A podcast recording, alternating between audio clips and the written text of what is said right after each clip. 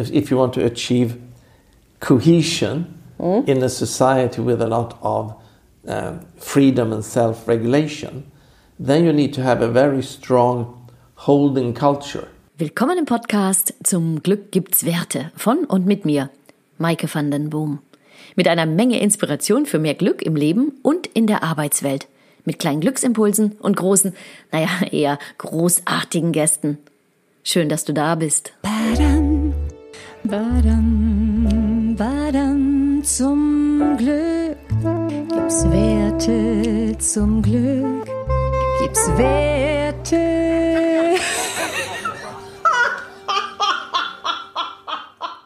Welcome to part two with Thomas Björkman, social entrepreneur and Swedish philosopher. In the first part, we discussed the urge for personal inner growth and societal change so we can build strong cultures that can face up to and brace for rapid change, also in companies. But can freedom be something that can be learned? Because in situations like now, people tend to yearn for an external authority. How can we support people to fully use their freedom? How to achieve cohesion in a society of free spirits? What does that mean for business life? As innovation depends on people having inner maturity and a sense of freedom. Thomas tells us that what can help is transformational leadership, leading through chaos. Not really one of the most popular exercises in Germany. So, where did these ideas that these um, intellectuals and politicians in Scandinavia had about the importance of inner development? Well, they came from Germany. Uh, Schiller said that one of the most important things for us to do if we want to build democracy is actually to help enough many people to take this important step in adulthood. And those, and, and those thoughts were then further developed by Goethe and Herder and von Humboldt. So von Humboldt is one of the most famous German Bildung philosophers. Um, and these uh, ideas about the importance of Bildung was read by the Scandinavian uh, uh, intellectuals and was put in practice. But, and here is the big but, why did this not happen in Germany? Well, it did happen in Germany, sort of. Because, of, of, of course, as we said, uh, von Humboldt is, is very well recognized in, in Germany. But the problem was that in Germany, in the 1800s, uh, there was qu- quite a lot of social turbulence, and in 1849, for example, there was a mm, revolution in in many German cities, Frankfurt, Berlin. So in Berlin, the authorities lost control to the to the workers for three days, and everyone got very very nervous. So when they were talking about the need for Bildung, the consensus in Germany was that this is very good, but we can't give it to the people. So let's keep it for the aristocracy and let's use this at university.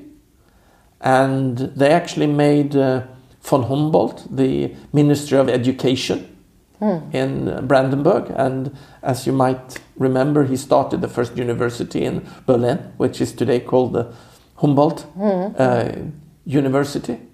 But it never reached the people.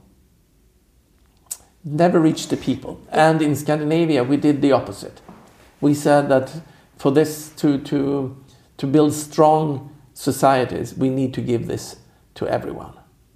And then, of course, in Germany, we all know the, the history. So, after the First World War, uh, the um, uh, kingdom or the Kaiserdom was abolished, and there was an, an attempt to establish democracy. And we had the Weimar Republic. But very soon, everyone realized that this was a very uh, uh, weak democracy because people were looking, still looking for this outside authority. People were not really ready for the freedom of, of democracy. And there were actually some attempts made in Germany at the end of the 1920s, sort of 28, 29 something, to start a program of Volksbildung. Mm, mm. Uh, In the Scandinavian, as in the free yeah, thinking. yeah, yeah, for, for, for, for everyone, because we- one could clearly see that the people were not ready for, for democracy.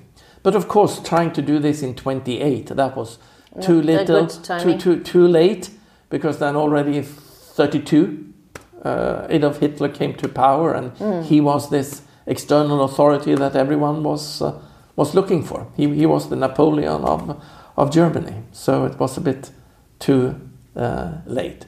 Whereas then again in, in Scandinavia, we had already then been using the Folkbildungs concept for 30, 40, even 50 years in, from the start in, uh, uh, in Denmark. And we had a completely different development then of uh, democracy in these uh, countries.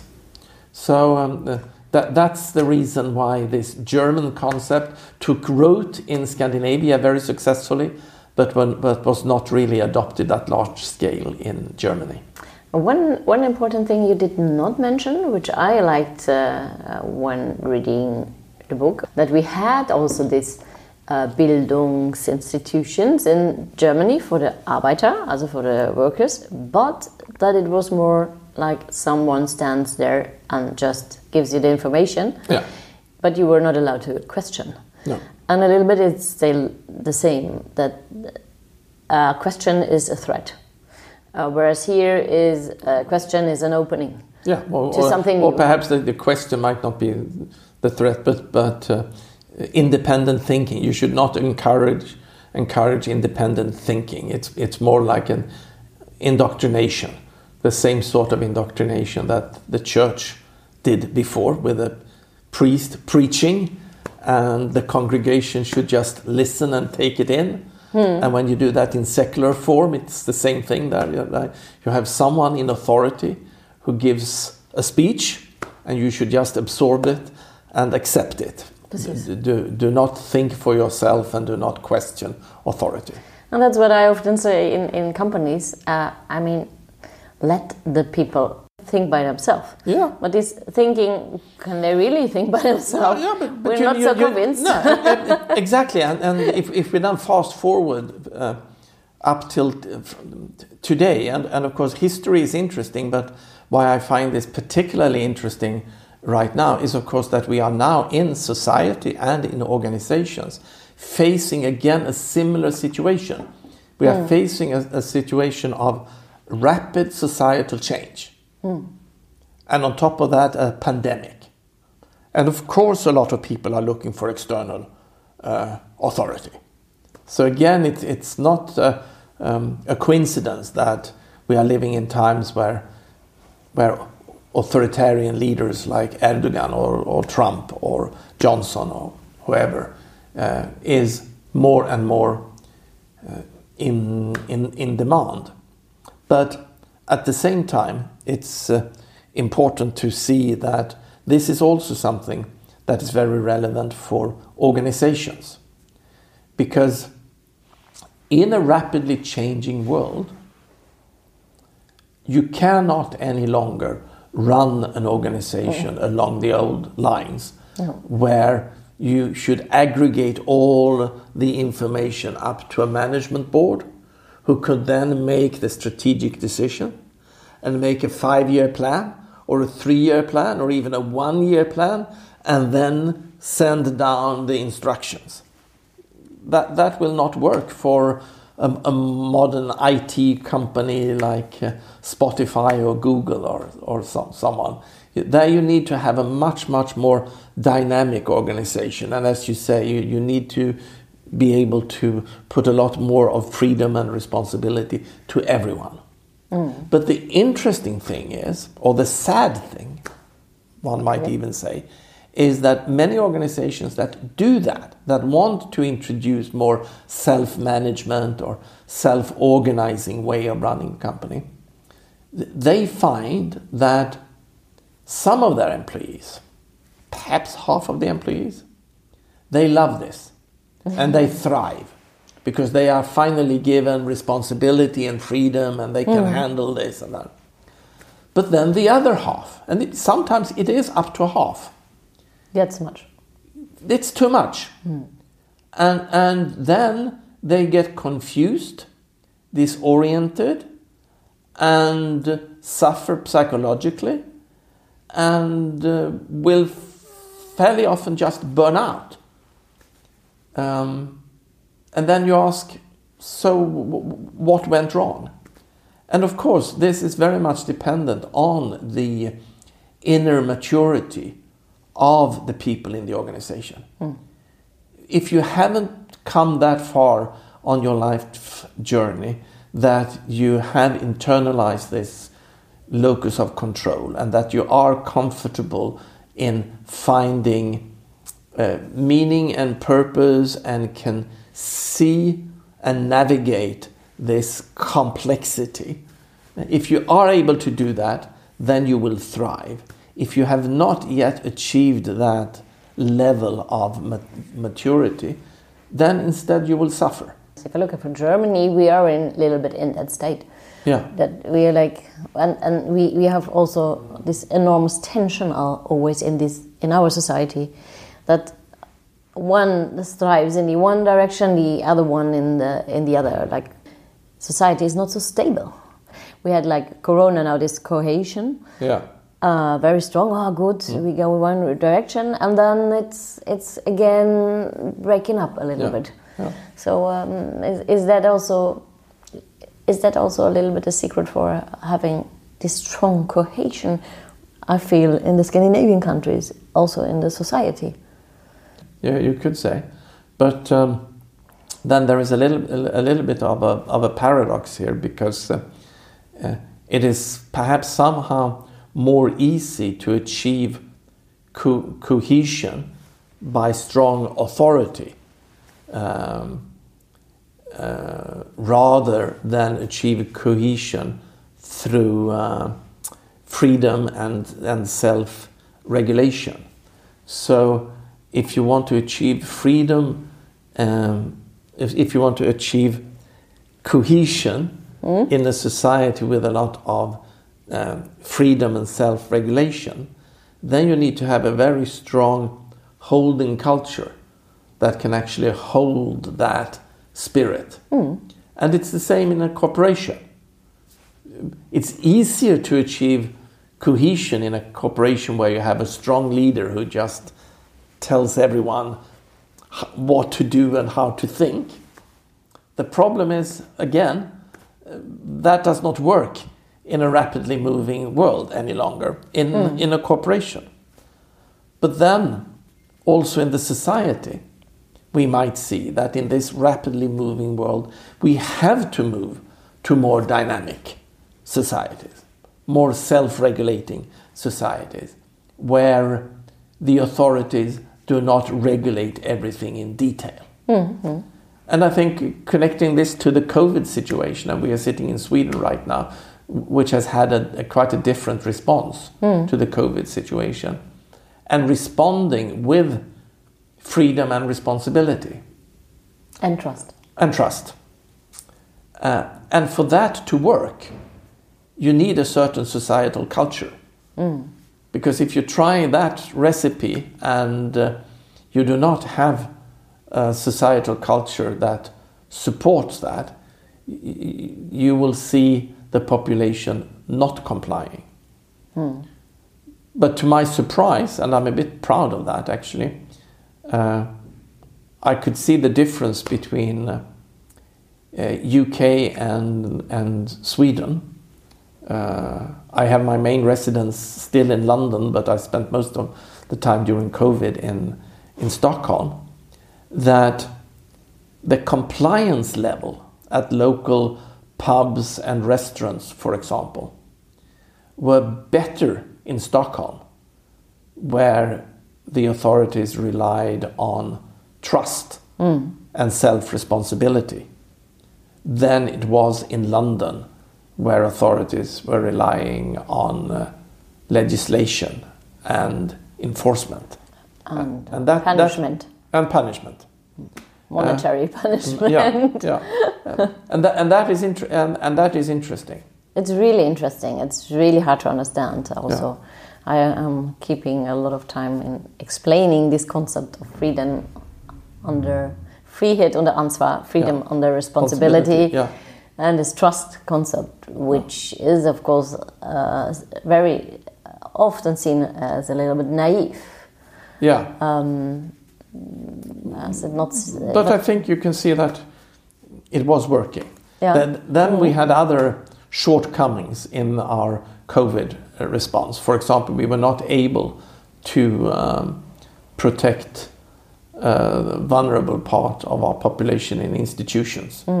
But that was more lack uh, of uh, building, the, building strong institutions than um, a lack of, of trust, um, I, I would say. Um, but then, of course, be, believing that this way of uh, handing out responsibility and trust that that would work in all situations, that is, of course, naive. Because building such a societal culture, just like building any corporate cultures, take a long time. yes, So to build a corporate culture, I mean that that can take uh, decades. That can take five, ten years to build a strong corporate culture, and societal culture is of course much longer. And I think one could even argue that societal culture has to be built over generations. And again, going back to the Nordic secret, th- that, that was the insight of these intellectuals and politicians a hundred years ago. That you need to build to build a strong societal culture that can support this transition into uh, into back then democracy and, and, and modernity. that, that was a project deliberately over generations. and that led, I think, also to that people are very or fe- feel also very involved because there's not one person telling you, but you are you have to think by yourself. If I look like in the 60s or with this, we call it Ehegatten splitting in Germany, that you just uh, have uh, taxes on every individual taxes. Yeah.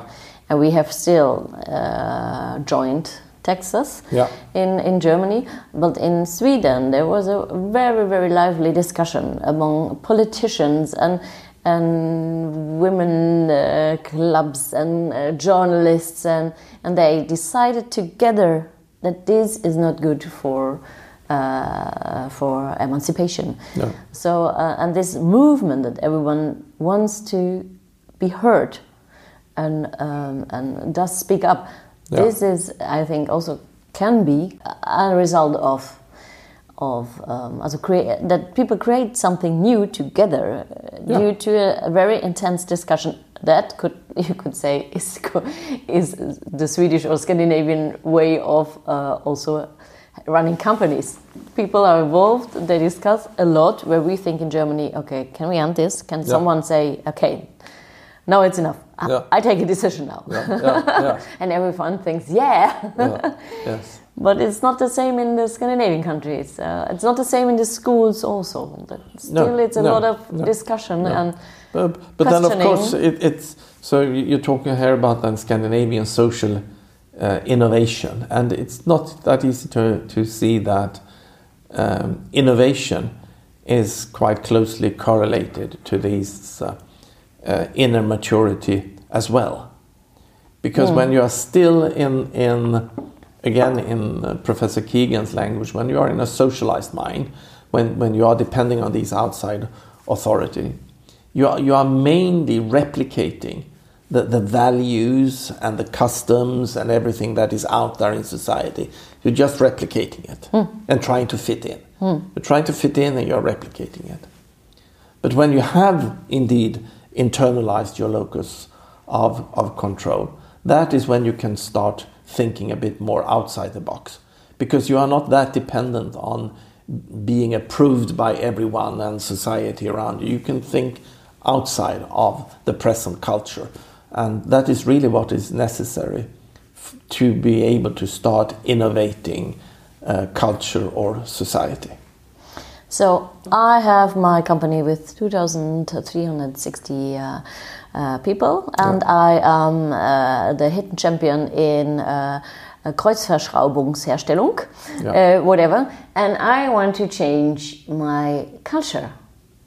Where do I begin? Okay, besides myself, but how can I how can I lead my company into this mature consciousness Yeah. Yeah. for new innovations we need? Yeah, and, and again, de- depending on the the industry, if you are if you are a small company in a fairly stable industry, it might not be necessary. But if you are if you are a company that uh, is in an innovative or and rapidly changing field, then I think it's in, imperative that then you need uh, to do that. You need to you need to change. You need to adopt a more self-organizing uh, uh, organizational style, and that implies a different management style.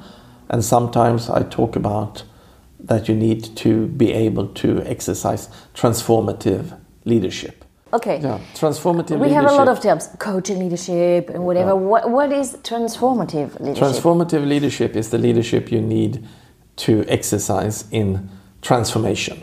okay. And then I speak about transformation in, in the deepest sense of that word, uh, which you could also call a metamorphose. That is when you are going through a, a complete change of uh, an organization or a disruption. It's leading through chaos and trying to organize yourself on a, on a higher uh, level of organizational complexity, perhaps also el- elegance. And how do you do that? That that will be, I think, the topic The for next- our the next. next, uh, okay, the- okay. The, the next po- With- po- podcast, because that is a topic in itself, transformative leadership. Very interesting. Okay. But but I would say just to answer your question. So Mm. what would my tip be? So if if you think that you need to transform your your company, which you certainly will need if you are in a, uh dynamic and rapidly moving industry, then I, I think it's difficult for you to do that on your own. So my recommendation would be to uh, talk to uh, some consultants, uh, consultants in transformative leadership. Leadership. Yeah, and one such company in German in Germany, may I mm, do a bit of, of promotion Reclam. here? Uh, is a new initiative um, called uh, Growth Positive that are really specializing in uh, in uh, this area that I could recommend to uh, to the listeners. But uh, just to uh, Where are they uh, located? they are, they are located in Munich and Berlin. Oh, Berlin. Okay, okay. Mu- Munich I will and go to Berlin. I can have the next podcast Yeah, with them. Munich, Berlin, and Vienna. Um, but um, if you just want to uh, start looking into this area, uh, I could mention three books that, um, that. uh, you all could look into. And one is by uh, the um, uh, Amer- American uh, uh, Professor Otto Scharmer at uh, MIT, uh, uh, who's famous for his theory U. And I would recommend starting with the book Leading from the Emerging Future. It's not a very thick book and it's easily read, um, but that is cer- certainly pointing to uh, how to uh, exercise leadership and how to build organizations in these times. The second book uh, is quite famous in this area. It's by the author Frederic Laloux, and it's called Reinventing Inventing Organizations. Organizations. Yeah. uh, which is also, of course, uh, about these things. And then the third book is a very recent uh, book by uh, Giles Hutchins and Laura Storm called um, uh, Regenerative Leadership. And the title of the book could, could just as well have been Transformative Leadership. So it's about the, the sort of leadership that is needed in these times that we are going through right now. The very interesting and exciting times. Yeah, wonderful times, actually. Um, Thomas, uh, I cannot spare you from my uh, two, at least two questions I always asked everyone. Uh, so, if you would now uh, personally sit on a stone, so in, I don't know, with 99 years, and you look back on your life, what is something where you really want uh, to be proud of or uh, would like to look at and which makes you happy? Which, what would make you happy? But something you had a part of. Yeah. yeah, yeah, yeah, yeah. I, I, It's not very Swedish, by the way, because they are no. very humble. No, no, but I, I, um, I'm very proud of taking the initiative to, within my foundation, to start with youth camps. Because I, I certainly believe that, as we said a bit earlier, that this is a multi generational uh, project. And uh, I think it's very important to give uh, young, young people a, a good start in, in life. And as the world is moving so rapidly forward, and that the traditional school system is not really focusing on a sort of transformative self leadership. And it might be too strong to, to call our youth camps that, but I mean, uh, there is some truth in it. That, that is what we are trying to do, to try, trying to equip these uh, adolescents with a, with a little bit of transformative self uh, leadership skills, a little bit. And you are also can is that can a, is it possible to talk about that? I mean, you are hopping over the, the border also with this idea. Uh, yes, we, we, we might. Uh, we might. We'll, we'll see how much we can um, uh, uh, accomplish. It, it might be uh, too early to talk about it yet, but one at least uh, ambition that I have would be to establish these youth camps that have now been been very popular in, in Sweden for 10 years, also in Germany. Mm, so we'll see. That would be nice. So Yeah. it comes back again. Yes. And what makes you happy? What what is your what would be your tip for uh, for the people?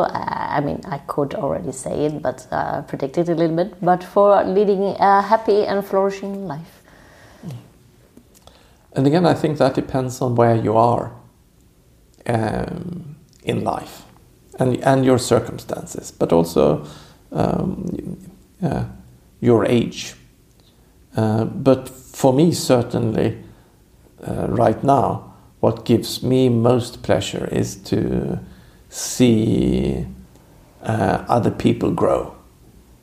Certainly, to see the adolescents during our youth camps during two weeks to be able to take some uh, big steps uh, in their own development and the way they look upon themselves, on, on others, and on, on, on the world. Can you learn But it in two weeks? Two weeks, things can happen. And you don't learn, but uh, it comes from the inside, but you can certainly facilitate and mm, help things to, to start. In, in some cases, during the two weeks, you see shifts happening substantial shifts happening during the two weeks.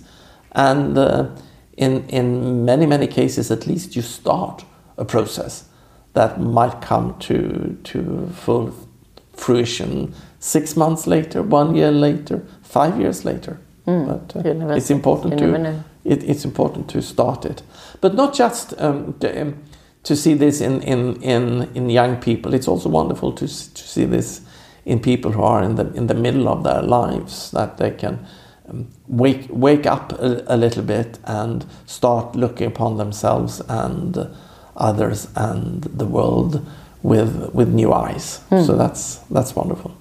That makes me happy. Thank you very much. Thank you. It was a pleasure. It was a very, very, very uh, much. Uh, we we I, I we did a lot of effort to meet. Yes. Finally, although we are in the same city, Yes. it was easier to to meet someone uh, like 1,500 kilometers. But we finally made it. And I'm very happy we did it. Thank you. Yeah, thank you very much. Und falls ihr jetzt Lust bekommen habt auf mehr, Maike kann man buchen. Ob virtuell oder live. Sie bringt mehr Glück in ihr Leben und in ihr Unternehmen. Immerhin ist sie Deutschlands bekannteste Glücksforscherin und Expertin im Scandinavian Way of Work. Und der ist ziemlich glücklich. Ach, wisst ihr was? Schaut einfach unten in die Show Notes und ruft sie persönlich an. Und falls ihr jetzt Lust bekommen habt auf mehr, Maike kann man buchen, Gott sei Dank. Ob virtuell oder live, sie bringt mehr Glück in ihr Leben und in ihr Unternehmen. Immerhin ist sie Deutschlands bekannteste Glücksforscherin und Expertin im Scandinavian Way of Work. Und der ist ziemlich glücklich. Ach, wisst ihr was? Schaut einfach unten in die Show Notes und ruft sie persönlich an. Bam, badam, badam, badam.